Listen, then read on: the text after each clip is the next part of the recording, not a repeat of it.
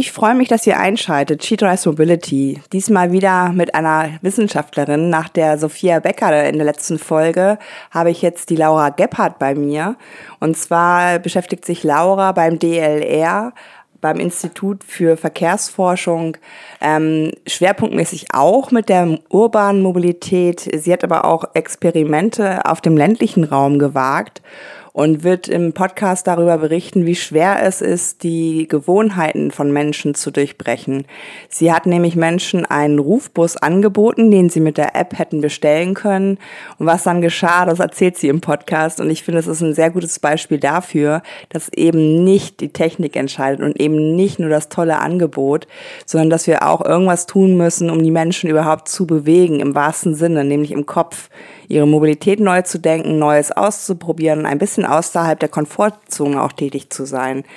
Ähm, Aktuell gehen die Nachrichten ja eigentlich eher wieder ein bisschen rückwärts. Ich habe die neuesten Autos. Der Genfer Autosalon ist ja ähm, abgesagt worden, jetzt virtuell mal betrachten können. Und ehrlich gesagt, was ich da so sehe, finde ich nicht gerade sonderlich innovativ.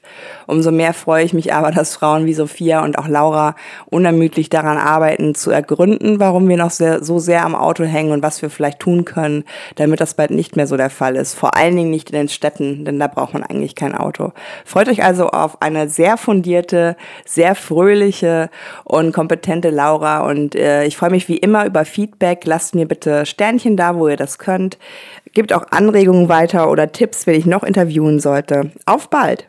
Sheet Rise Mobility, hallo, eine neue Folge. Ähm, Im letzten Jahr 2019 habe ich ja ein bisschen versucht, äh, die Damen sichtbar zu machen, die die Mobilität so durch Produkte oder Angebote prägen. Jetzt 2020 will ich mich auch am liebsten den Damen widmen, aber es dürfen auch ein paar Herren ähm, ja, zu Gast sein. Heute ist es aber eine Dame und zwar habe ich mich gefragt, wer beschäftigt sich eigentlich mit den Themen der Mobilität auch in Richtung Forschung und Projekten und wer kann vielleicht auch mal ein bisschen Einblick gewähren, ähm, ist Mobilität eigentlich immer etwas Technisches oder nicht, wie ich manchmal auch sage, etwas Menschliches, also geht es nicht auch viel um Verhalten.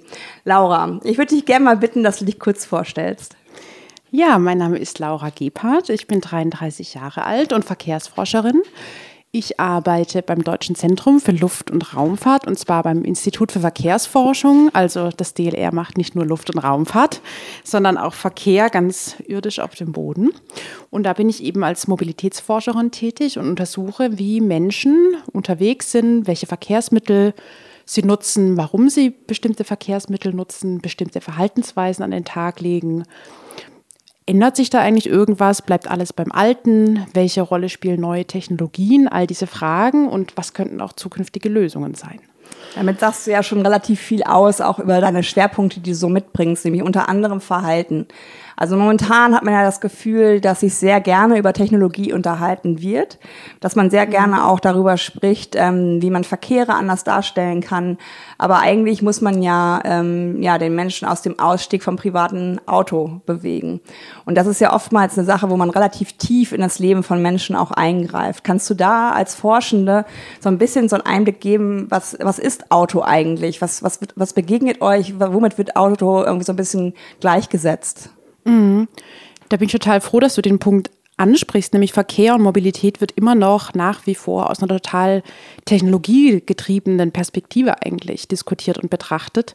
Und ich glaube, da liegt auch schon so ein bisschen das Problem, weil das ist überhaupt kein technisches Thema oder nur organisatorisches Thema, ähm, sondern eigentlich hoch emotional und total verknüpft mit dem Lebensalltag von Menschen. Und deswegen ist es, glaube ich, super wichtig, das zu verstehen. Also gar nicht zu sagen, ich werfe da die tolle Innovation, die technische Lösung XY auf den Markt, sondern erstmal zu schauen, wer sind eigentlich die Menschen, ähm, die da täglich unterwegs sind, was sind ihre Anforderungen, was sind ihre Bedürfnisse, anders unterwegs sein, mal ganz losgelöst vom Verkehrsmittel, von der technischen Lösung, dem Antriebsstrang und all dem. Da kann man auch und muss man auch drüber diskutieren.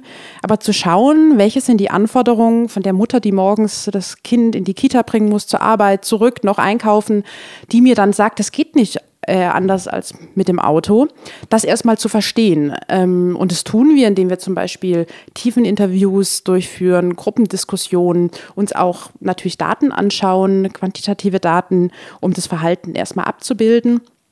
Ähm, aber ja, das sind psychologische, soziologische, also sehr ähm, menschliche Themen, sage ich mal. Und ähm, ich bin froh, dass man das so ein bisschen erkennt und auch in der Verkehrsforschung auch ein sehr bisher männlich dominiertes Feld, sehr quantitatives Feld, ähm, zunehmend auch verstanden wird, dass es ein soziales Thema ist. Ähm, da bin ich sehr froh. Ja.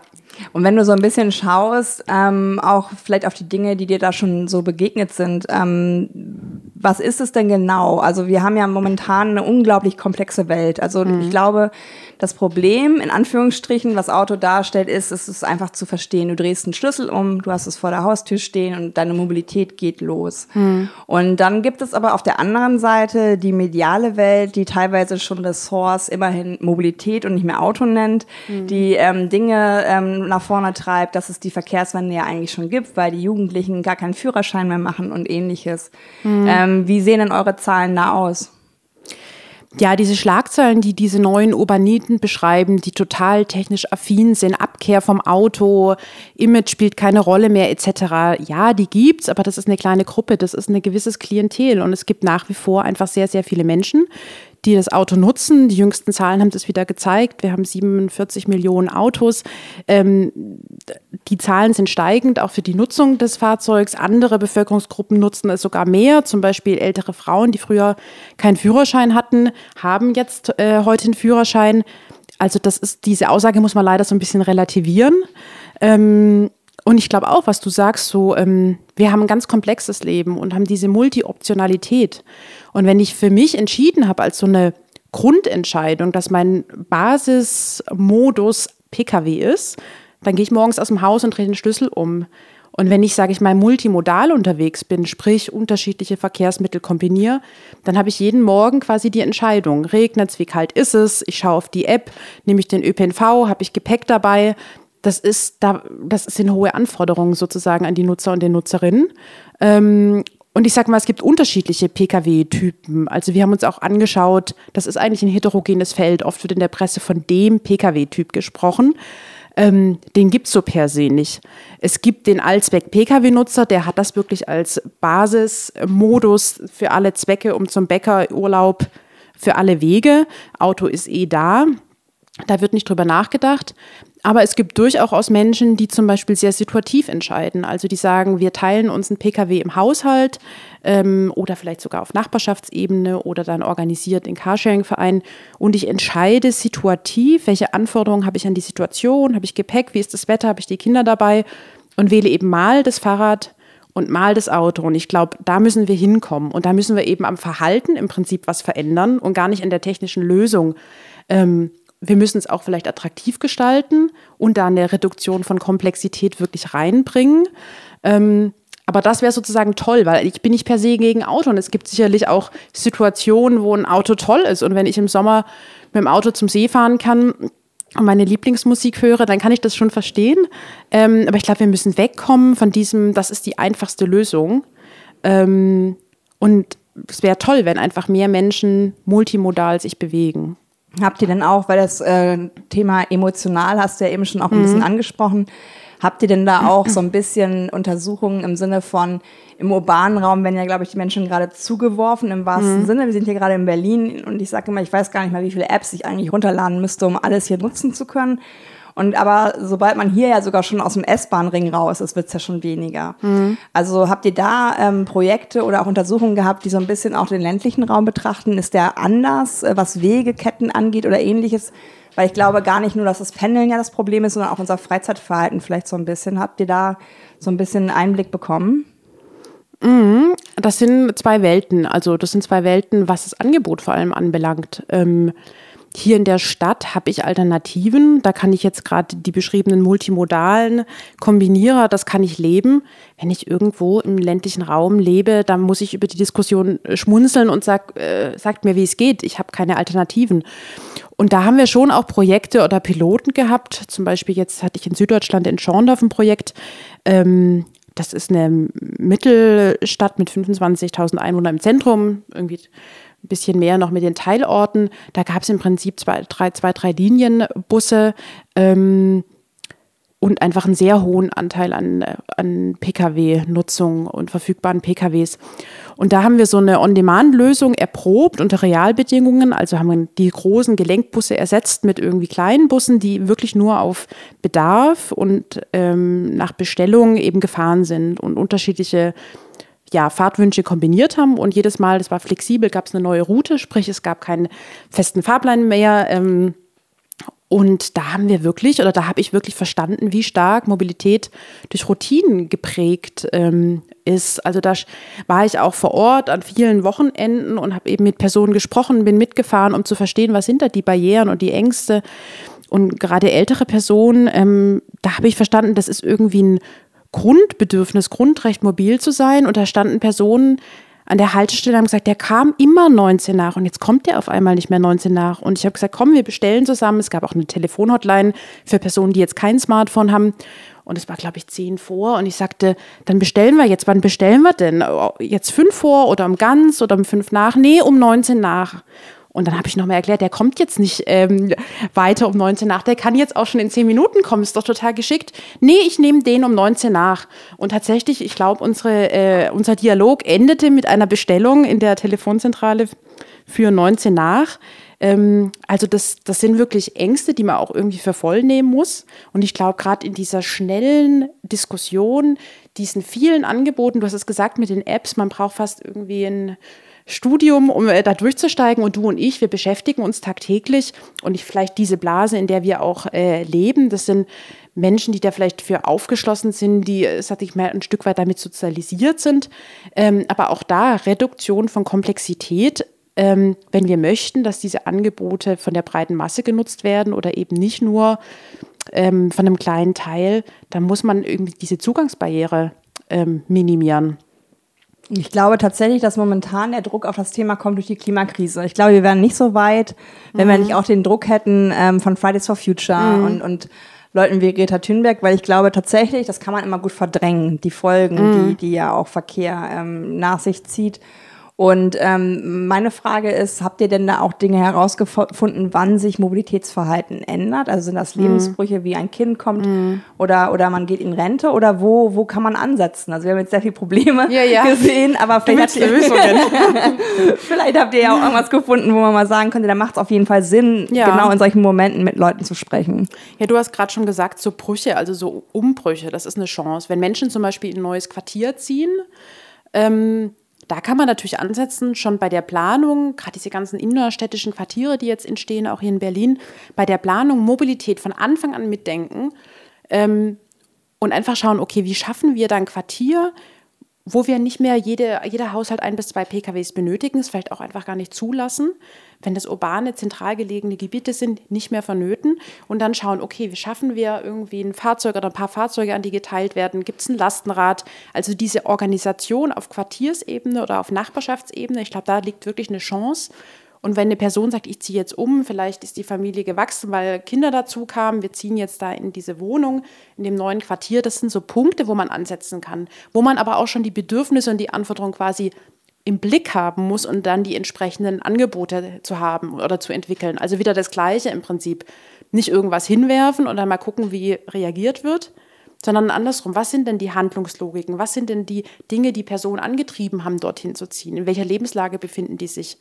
Ähm, und dann entsprechende Angebote zur Verfügung stellen. Ich glaube, das sind Chancen. Und ja, also so Biografie, Mobilitätsbiografiesforschung zeigt, das sind eben Lebenszyklen oder Brüche oder neuer Lebenszyklus, der eine Chance bietet, ähm, ja, auch Veränderungen vielleicht äh, zu motivieren oder zu unterstützen. Was hast du jetzt nochmal der zweiten Teil der Frage gefragt? nochmal. Also ich habe halt das Gefühl, dass wir total digitalisiert sind. Also die mediale Berichterstattung, dieses Buzzword Digitalisierung hängt über allem und wir gehen irgendwie wie selbstverständlich alle davon aus, dass digitale Lösungen auch immer ähm, einen Switch zu anderem Verhalten bringen. Und du bist ja jetzt jemand, der genau das Gegenteil sagt, der eigentlich relativ ja, analog sagt, es gibt halt Verhaltensweisen. Also es gibt halt Produkte, die zwar attraktiv sind, aber die Leute vielleicht nicht in Anspruch nehmen, weil sie die nicht verstehen. Mhm. Und wenn wir diese Komplexität von, von Mobilität halt haben, ähm, ist für mich die Frage, es, es kaufen ja immer mehr Leute Autos. Das haben wir ja am Anfang mhm. jetzt ähm, thematisiert. Also der Schmerz ist ja anscheinend noch nicht groß genug, weil ich persönlich, wenn ich ein Carsharing-Auto hier habe, ich, ich denke jedes Mal, wir halten das Leute täglich aus. Also mhm. mich macht es ungeduldig, ich fühle mich unfrei. Andere verbinden das aber immer noch mit Freiheit. Also habt ihr da in euren ähm, Forschungen so Momente, wo ihr sagt, jetzt verstehe ich auch, warum das Freiheit sein mhm. kann, also dass man einfach nachvollziehen kann, mhm. auch wenn mhm. man selber nicht so unterwegs ist. Mhm. Weil darum geht, glaube ich, viel, dieses Kommunikation auch über, über Gründe und Hintergründe, mhm. was ihr da ja macht. Warum sind Menschen automobil? Mhm.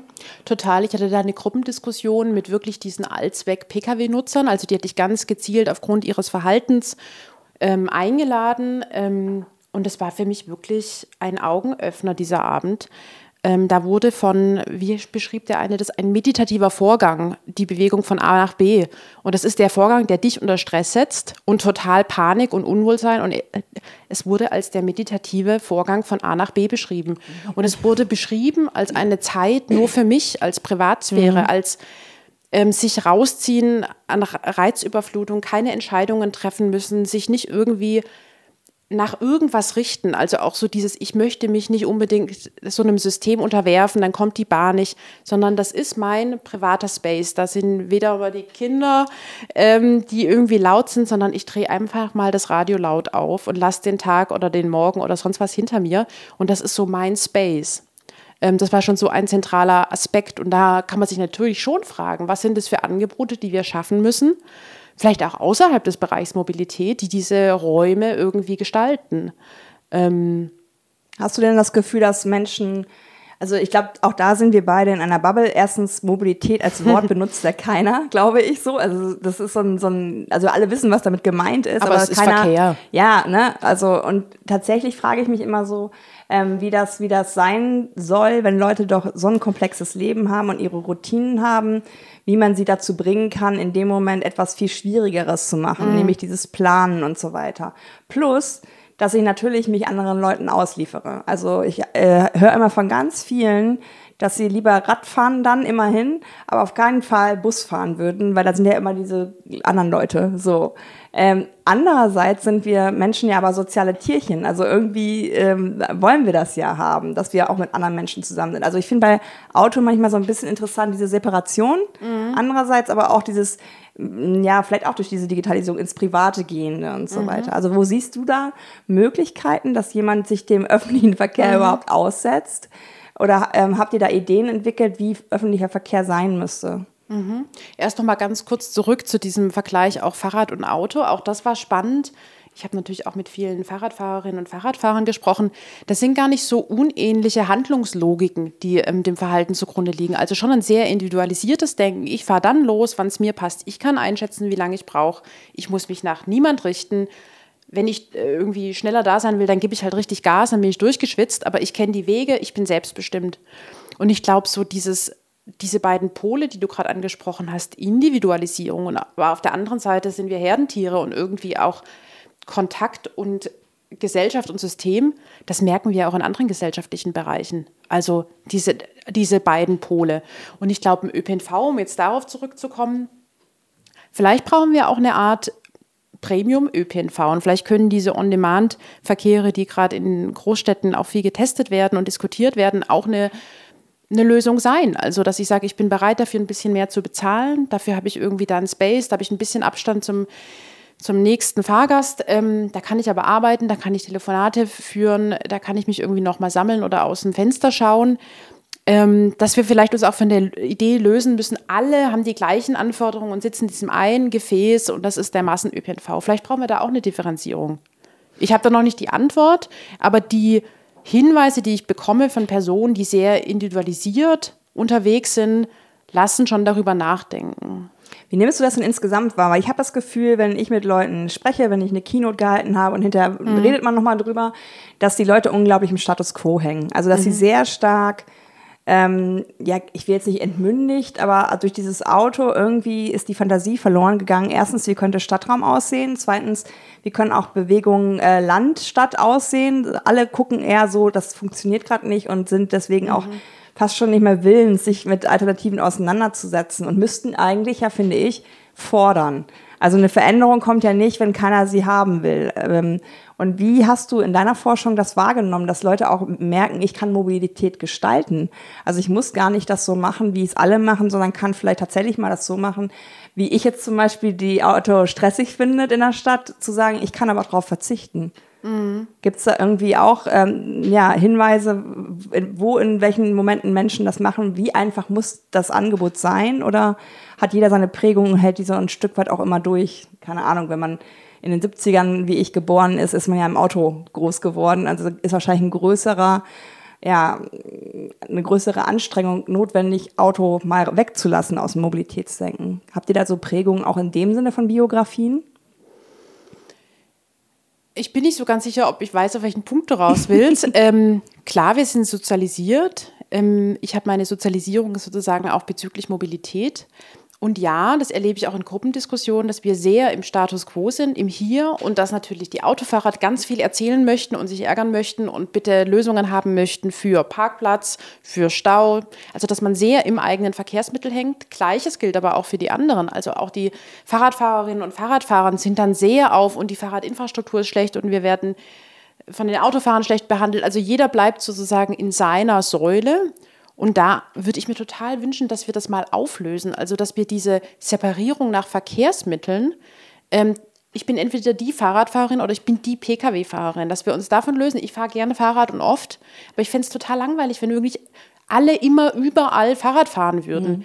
Ähm, und ich glaube, wenn wir, also in, in, den Gruppendiskussionen oder Workshops, die ich mache, erlebe ich, dass da auch Freude aufkommt, aber das das braucht auch methodisch und geistig erstmal Freiraum dafür. Also am Anfang, die erste Zeit ärgert sich jeder über seine Situation. Hm, hm, hm.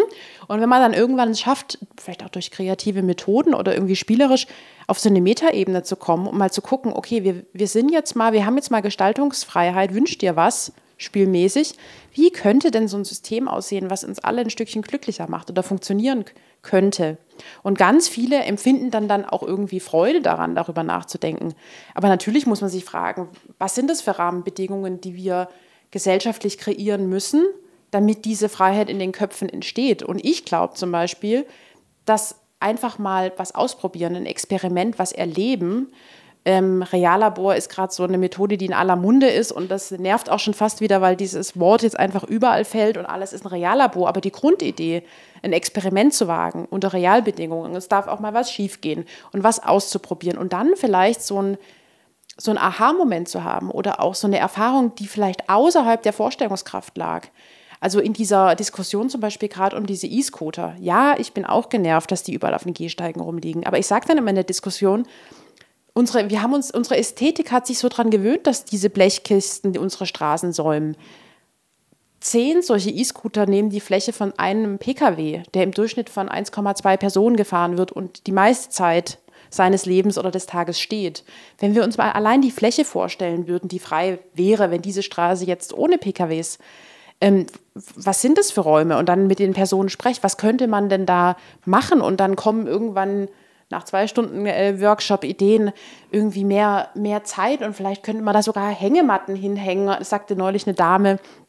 Ähm, und dann habe ich auch darüber nachgedacht, vielleicht entstehen dann so Räume, die Personen suchen, die sagen, ich ziehe mich zurück in mein Auto und habe da mal Ruhe. Also aber überhaupt diese Freiheit im Kopf zu haben, das passiert halt nicht Montag um 18.30 Uhr in der Rush-Hour. Ähm, und ich glaube, wir müssen nicht warten, dass die Menschheit von sich heraus morgen entscheidet, ihr Verhalten zu verändern, sondern ganz klar ist da Politik gefragt. Und manchmal braucht es einen externen Schock. Ich hoffe, das wird nicht eintreffen so schnell. Ähm, aber wenn wir einfach alles so lassen, da kann ich noch ein paar Forschungsergebnisse niederschreiben, die werden entweder nicht gelesen ähm, oder sie werden gelesen und nicht verstanden, was total in Ordnung ist. Das geht mir in ganz vielen anderen gesellschaftlichen Bereichen auch so, dass ich, dass das so weit weg ist von meinem tatsächlichen Alltag, dass ich gar nicht weiß, wie anfangen. Also mir ist ein Problem X bewusst aber äh, wie kann ich jetzt als Laura am Montag um 17 Uhr dazu was beitragen? Und da sind wir eigentlich wieder bei Reduktion von Komplexität so. Du hast jetzt äh, ein spannendes Thema ja nochmal angesprochen, um jetzt mal in der Stadt zu bleiben, ja. Stadt, Stadtraum. Ja. Und das ist ja etwas, was ich bis vor fünf Jahren, genau was du sagst, es war für mich total normal, dass da diese geparkten Automassen stehen. Und mittlerweile habe ich das natürlich ein bisschen geändert, meinen Blick auch auf diese Dinge, weil das ist ja eigentlich Raum, der uns allen gehört. Also nicht also da sitzt ja noch nicht mal jemand drin. Es ist einfach geparktes Material, was in dem Moment ja keine Funktion erfüllt. Ähm, wie nimmst du das wahr? Ist das Leuten überhaupt bewusst, dass wir diesen Raum auch als etwas Wertvolles begreifen könnten, der einfach auch befreit werden muss, vielleicht sogar im wahrsten Sinne von, also bei mir in einem Spittel stehen die teilweise wochenlang. Und ich bin auch durchaus jemand, der gegen äh, die äh, Surferbullies lästert, die ein halbes Jahr abgemeldet werden und dann da stehen. Also das, das hat nichts mit SUV-Diskussionen oder ähnliches, die mich mittlerweile auch so ein bisschen nervt. Es hat was damit zu tun, dass dieser Raum eigentlich ja, für, für, für Aufenthaltsqualität, mhm. für, für ich mag da gerne oder auch mal wieder flanieren, weil ja. auch die Gehwege sind ja zum Teil so vollgestellt mit allem Möglichen, inklusive Ampel und, und Verkehrsschildern. Also hast du in deinen ähm, Gesprächen oder in deiner Forschung ähm, wahrgenommen, dass wir das gar nicht mehr so in uns haben, dass Raum auch etwas Wertvolles ist? Total. Ähm, also ich glaube wirklich, unsere Ästhetik hat sich daran gewöhnt. Viele von uns sind damit aufgewachsen, groß geworden. Ähm, das wird nicht mehr hinterfragt. Das zeigt ja die Diskussion mit den E-Scootern jetzt. Das ärgert jeden. Und darüber wird viel geschrieben und geschimpft und so weiter. Ähm, wir haben uns daran gewöhnt, es war schon immer so. Ähm, und ich glaube, das ist total die Chance, nicht nur mit der Keule und dem erhobenen Zeigefinger rumzulaufen, zu sagen, böse Autos, sondern gerade andersrum irgendwie zu sagen, hey, schaut mal, was wir mit dem Raum alles machen könnten. Und da gibt es ja auch ein paar gute Beispiele von Städten, die irgendwie Fläche zurückgegeben haben und dann nicht für, für andere schwachsinnige Dinge, sondern wirklich um die Lebensqualität in Städten zu erhalten. Und also ich glaube, wenn man das schafft, das umzudrehen und zu sagen, hey, da liegt eine Chance und Städte können so aussehen und Freifläche entsteht, ähm, dass das eine Chance ist und dass diese, also ja, Push und Pull, ne? Es kann auch nicht sein, dass man fast umsonst ähm, im städtischen Raum äh, parken kann und irgendwie 5 Euro Strafe maximal zahlt. Ähm, aber Push und Pull und ähm, eben einfach vielleicht das auch schafft durch so eine, ja, äh, im Kopf vielleicht anregende Impulse und manche Projekte oder kleine Initiativen oder manche Quartiere in manchen Städten schaffen das ja, das zu zeigen. Und dann zeigt sich ja auch, dass Menschen das total wertschätzen. Und wie nimmst du das wahr? Weil du ja sagst, es muss natürlich für das große ganze Politik ähm, auf jeden Fall in die Verantwortung und die Dinge halt auch regulativ vielleicht so ein bisschen ändern. Ähm, und es wird in meiner Wahrnehmung manchmal so ein bisschen klein geredet, weil das dauert ja. Also es ist ja jetzt, mhm. ne? Und manche Leute fühlen sich, glaube ich, auch so ein bisschen hilflos, Hast du in Gesprächen, wenn die so ein bisschen länger vielleicht auch dauern, gemerkt, dass Leute auch erstmal begreifen müssen, dass sie auch eine Rolle spielen an der Verkehrswende? Also dass es nicht nur Technik ist, nicht nur Politik, sondern dass man auch fordern darf, dass man auch Dinge vorschlagen kann? Also wie ist da so das Verhalten?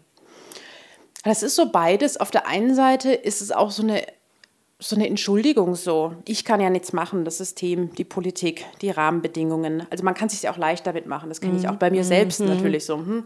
Ähm, aber ich glaube, das ist eigentlich der Punkt, wo wir ansetzen müssen. Ähm, Verhaltensänderung. Es kann einfach kein Selbstverständnis mehr sein, dass ich für 97 zum Shoppen nach Lissabon fliege. Ähm, und dass zum Beispiel die Kilometerzahl, die wir im Durchschnitt am Tag zurücklegen, das sind jetzt die jüngsten Zahlen der MID, also Mobilität in Deutschland, das ist so eine große Mobilitätsbefragung. Ähm, ich glaube, das sind 39 Kilometer ähm, am Tag pro Person im Durchschnitt.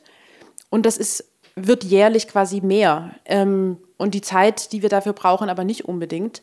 Also wir sind, die Geschwindigkeit ist Wahnsinn ähm, und wir sind es irgendwie gewöhnt, diese Wahnsinnsdistanzen ähm, jeden Tag zurückzulegen und im Privaten, im Urlaub, für Reisen und so weiter, für wenig Geld, das natürlich noch viel extremer.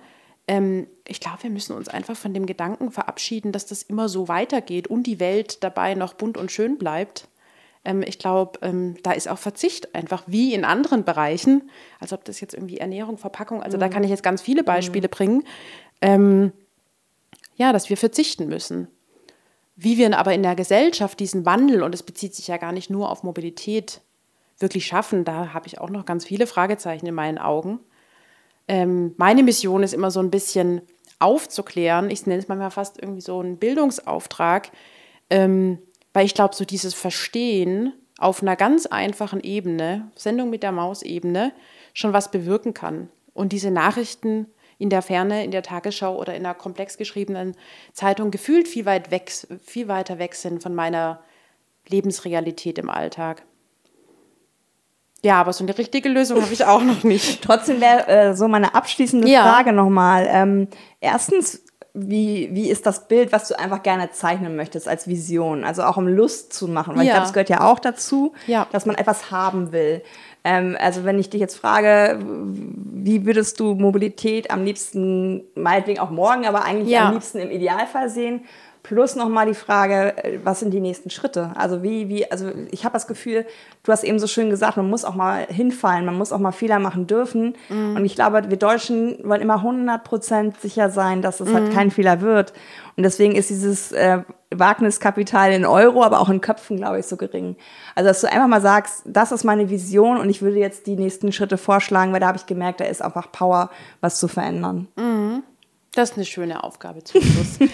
ähm, ich würde mir tatsächlich so Raum für Begegnung wünschen. Also Raum in Städten, die zunehmend mehr Menschen eine Heimat geben, ähm, für Begegnung zwischen unterschiedlichen Verkehrsträgern.